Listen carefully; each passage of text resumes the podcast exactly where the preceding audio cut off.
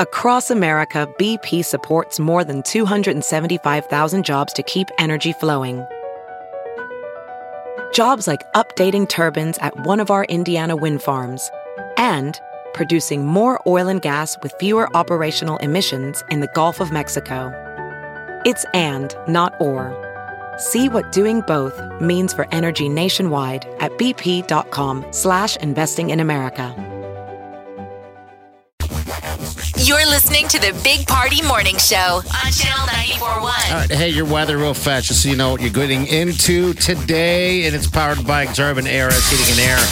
Cold, no rain, warming up to about 70. So there you go. Enjoy it. Then everybody's worried about uh, the water that's under I 29 Yeah, what is? because there's, you know, there's been all that flooding out there on the interstate over there in Iowa, and uh, they're worried about it freezing. Like if it doesn't so, if it doesn't dry out, because winter feels like it's right around the corner. At least freezing temps, it'll crack.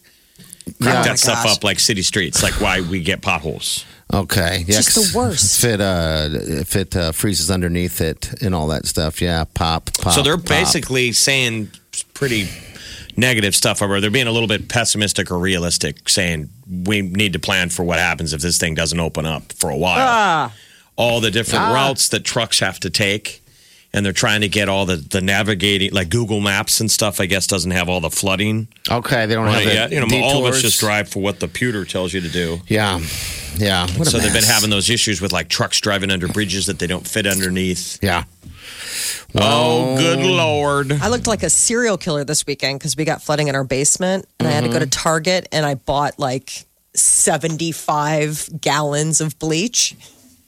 it was like I rolled up the person seriously. It was like looked very Like you I had to get looked very rid of a body. suspicious. Yeah, exactly. Really? Body in like, a don't basement. ask a lot of questions like bleach, uh, gloves, a saw box a, fans. bo- a bone saw exactly.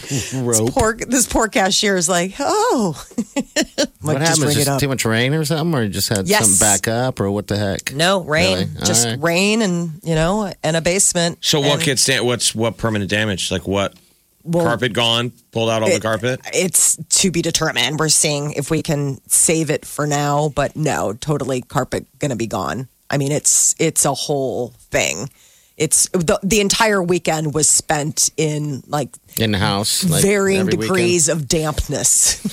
Yeah. How in danger is your little radio studio? It's dry in there.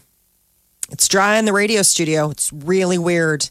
It's it's just there are areas of like the main basement room that just got drenched. Just got drenched with all the. yeah, just the sheets stuff. of rain and yeah. I mean, it's it's one of those situations where until we pull up the carpet, we're not going to be able to see Yeah, someone was where telling me the that problems are. Just just pull up the carpet, get rid of the pad, dry out the carpet, and get new pad. If you don't want to spend a billion dollars, you know, redoing it. That's But- the worst. So dragging Oh my god, dude! because it's that full of body. water, so it's a million pounds. So you basically just have Yeah. to chop it up into these swaths. Oh, sucks. It takes forever. Yeah. All right. Nine three eight ninety four hundred. We don't like rain. That's all we're saying, people. We don't like rain. No rain today. No rain tomorrow. But rain when Wednesday and night Thursday. and Thursday night. That's kind of the deal. And then uh, looks like Friday they're saying possibly some frost, but we'll get to that when we get to that. We'll be back. Wake up Let's get this started. You're listening to the Big Party Morning Show. on Channel 94.1. Yes, you are. Hey, Netflix. Uh, did you guys catch the the release of uh, what's it in the tall grass? oh yeah, it's kind of like Children of the Corn, Dude, I'll never go into a field again after Steven. watching that. Stephen King movie. These people in the middle of nowhere hear somebody. They hear a kid in the in the field. And so they go into the tall. the tall grass. Yeah, but it would got to be like a cornfield almost. I mean, that It was, was some tall, so- thick ass grass. Yeah. yeah. I don't even know what kind of grass that was. And then they're but- stuck, and it was getting really like intense. And I'm like, I don't think I want to go on this journey. You're lucky. Really, it kind of freaked you out. Ah. I wasn't freaked out. It was just I was just wasn't in the mood. You Jeff, know, you know sometimes what? are like, I don't know if I'm in the mood It's long. for dealing with people like two hours or however many Yeah. hours of over here. That's what it is. I mean, I get it. There's some magic happening. I was more impressed that the two people were able to jump above the corn. I know. That's impossible. Those two Like, people should me- hey. immediately be given basketball scholarships if they got ups like that. They're both lost in the. They can hear each other. I know you're over there, so you jump and I'll jump and we'll see where we're at. Yeah. And yeah, Oh, they jump and they can see each other. Yeah. That's some mad ups. How far did you make it in? Like an hour, maybe to that? Uh, or- No. Okay. All right. Then you're you're lucky. You're the lucky Sure. one. oh, I watched the whole um, I did too. thing. And it was I worth do. it. It's pretty No. spooky. I mean, it's eerie. The weird thing is, is that I kinda read, dumb, I but- Mm-hmm. read the short story, and then it's nothing like the the movie. Like the short story is like It's the not? first ten minutes of the movie is the short story, and then all of, everything ten minutes past ten minutes is um new and made was up. was the book more creative? I mean, would it have been hard to interpret that in a movie? So, some of Stephen King's books, it's a compliment to Stephen King. The Mm-hmm. book is so good, his imagination is so amazing. The picture it paints, you're like, I don't know how you would film that Yeah. because Yeah. It was- a lot of it lives in your mind. Right. It was eerier. Um, it was a bu- it, it was a short story that he wrote. It, it was in Esquire magazine, a two parter, and it was Stephen King and his son Joe Hill wrote it together. Okay. And so it's just the brother and sister, the entire story. And Oh, it's just a geez. lot more like you don't know what exactly is going on with the field because you're in it with them, as opposed to like the movie where you kind of step outside and you're looking at it from different angles. I just- thought the the shots were really cool of of the field. I'm like, where is that? I also hate movies where they take up they put a pregnant lady in there just as a plot device. Yeah. I don't know why it, bug, it bugs me.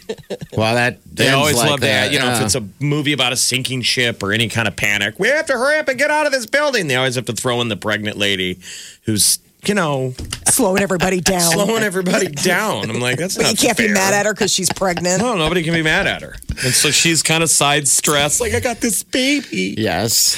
And I'm like, I don't care about the baby. It's almost as if you've seen the whole thing, Jeff, because you're nailing it right.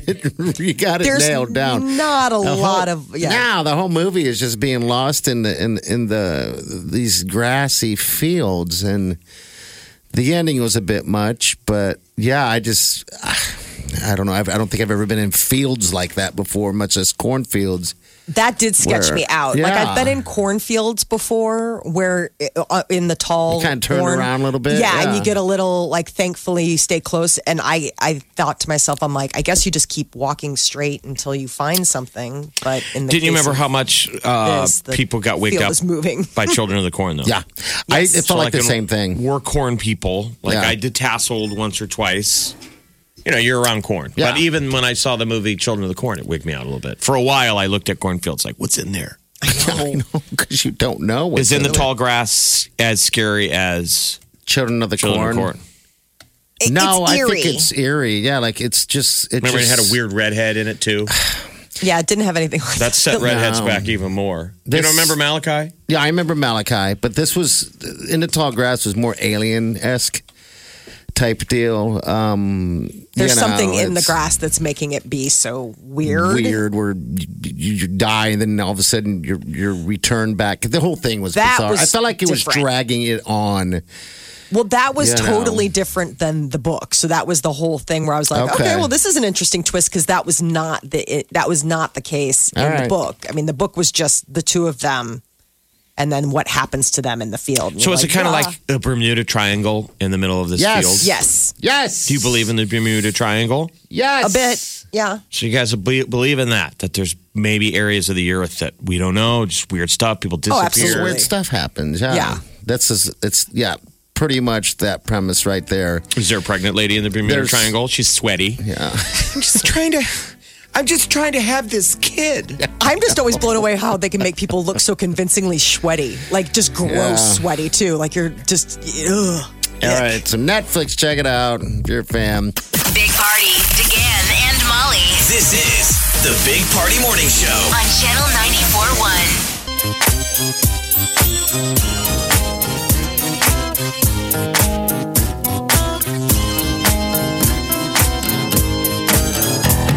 Squirrel in my bro. Big party show. Breast will enlarge. Big party show. The radio is on.